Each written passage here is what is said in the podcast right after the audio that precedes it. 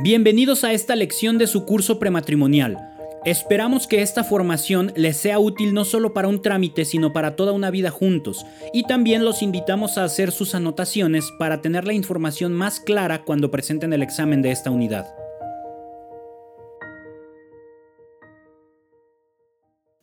La sexualidad es un privilegio del matrimonio. Al amor de la pareja unida en matrimonio le corresponde la sexualidad, es un lugar privilegiado en donde se expresa y crece de una manera especial el amor de los esposos. Dios quiso que fuera el lugar privilegiado de crecimiento espiritual de los esposos.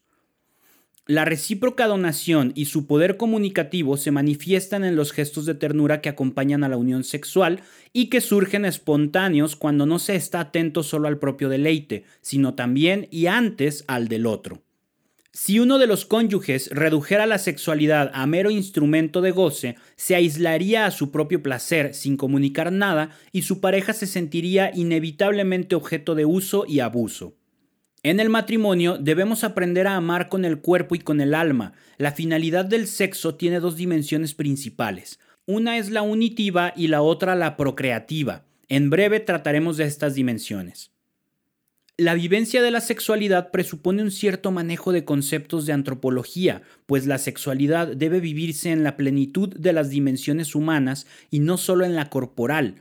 Ya hemos visto que el ser humano es persona, o sea, un individuo de capacidad racional con una dignidad propia. La racionalidad del hombre le hace, en parte, acreedor a esa dignidad. Por tanto, los esposos, que son personas, deben ejercer la sexualidad en la integridad que la persona implica, esto es, tratando de tomar en cuenta todos sus atributos. Podemos decir que el hombre es principalmente un espíritu encarnado, tiene cuerpo, también es cuerpo, pero su esencia no se reduce a solo el cuerpo. Más allá de lo biológico, el espíritu supera al cuerpo. No nos identificamos plenamente con el cuerpo, pues éste sirve a un espíritu. El cuerpo tiene un significado humano. Cada uno de nosotros con su poder exterior dice algo de sí mismo. Por eso, el sexo, entre otras cosas, es un medio para expresar el amor con la plenitud humana que implica cuerpo y alma. La sexualidad al servicio del amor y de la vida. Podemos entender la palabra sexo de varias formas. Aquí usaremos principalmente dos aceptaciones. La primera se refiere a la condición que hace que mujeres y hombres sean diferentes entre sí. La otra se refiere al acto por el que los esposos se entregan mutuamente en su plenitud corporal y espiritual a fin de unirse y procrear hijos. Debemos reflexionar sobre el significado de ser hombre y mujer. Somos iguales en dignidad, pero diferentes en tanto a la necesidad de reproducción. La persona humana existe como dos posibilidades debido a un origen biológico. Es obvio que los hombres y mujeres se necesitan para la continuación de la especie humana. Sin embargo, la complementación sexual supera por mucho las solas características biológicas. La unión sexual debe ser el ámbito en el que los esposos encuentran su entrega plena. Debido a la naturaleza de la intensidad del sexo, podríamos hablar de una unión espiritual manifestada con el cuerpo en la totalidad de la naturaleza humana. Así los esposos deben no solo complementarse biológicamente, sino en los ámbitos afectivos, espirituales, económicos y culturales. Complementariedad hombre y mujer. El sexo es un carácter constitutivo, esencial de la persona. La sexualidad es diferente para el hombre y para la mujer. La dualidad está en la complementación y la posibilidad de perfeccionamiento. Somos distintos pero complementarios. La sexualidad tiene una bondad inteligible y una bondad sensible. Su bondad inteligible está en su dimensión intuitiva y procreativa. La honestidad del acto sexual y el criterio principal de su moralidad residen en el respeto de su finalidad. Las dimensiones de la sexualidad humana. La dimensión unitiva. Ya hemos dicho que el fin de la sexualidad matrimonial se entiende desde dos dimensiones. La primera es la dimensión unitiva, pues el sexo está al servicio del amor. La sexualidad es un acto de donación, de entrega, no de egoísmo. Es una actividad plenamente humana que nunca debe cosificar a la persona. Acerca de esto los esposos pueden decir yo me entrego a ti y tú te entregas a mí. Se debe evitar, por tanto, el egocentrismo por el cual se corre el riesgo de servirse del otro para encontrar el placer. Eso es la negación del amor. La unión sexual debe provocar alegría, paz, no conflicto interior ni tristeza.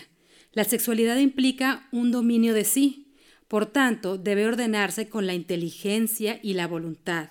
Con el lenguaje corporal manifestamos las decisiones del espíritu. La dimensión procreativa. Ahora hablemos de la dimensión procreativa. El matrimonio es principalmente comunidad de amor y vida. La vida a la que nos referimos no es solamente el tiempo que los esposos comparten, sino lo que orgánicamente entendemos por vida. A través del amor, los esposos comunican la vida para la continuación de la especie humana. La sexualidad está naturalmente orientada a la procreación de la especie. Se trata de no entorpecer las condiciones favorables para la procreación de los hijos, pero la procreación no es el único fin de la sexualidad. Los esposos que se unen sexualmente solo por procreación no cumplen completamente la finalidad del matrimonio. El amor humano necesita abrirse a la posibilidad de un tercero. Cuando un hombre y una mujer se quieren de verdad, no pueden menos que ver la bondad de la posibilidad de una vida que poseerá su estilo, su biología, su nombre. El amor conyugal, más aún que la atracción física, es la búsqueda de la plenitud que implica la complementariedad de la masculinidad y la feminidad. Es en el fondo la superación de la pobreza antropológica en la unidad del otro. Hay que amar al otro por lo que vale, por su propia dignidad. De modo que es esta dignidad la que busca en la mutua donación. Es la contemplación entusiasta del otro. El amor permite que las personas se enriquezcan y no sean utilizadas. Finalmente, la donación sexual debería siempre tener las siguientes características a fin de ser hecha en un contexto de plenitud humana. Una donación de totalidad, una donación definitiva, una donación fiel y exclusiva, una donación con dimensión pública y social, una donación abierta a la posibilidad de una nueva vida.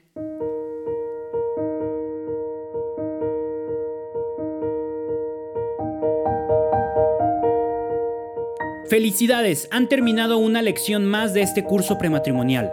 Les recordamos que deben darse de alta en la página de encuentracurso.com para tener acceso a todo el material de acompañamiento. Además, ahí mismo podrán presentar el examen de cada unidad y al terminar el curso solicitar su certificado final.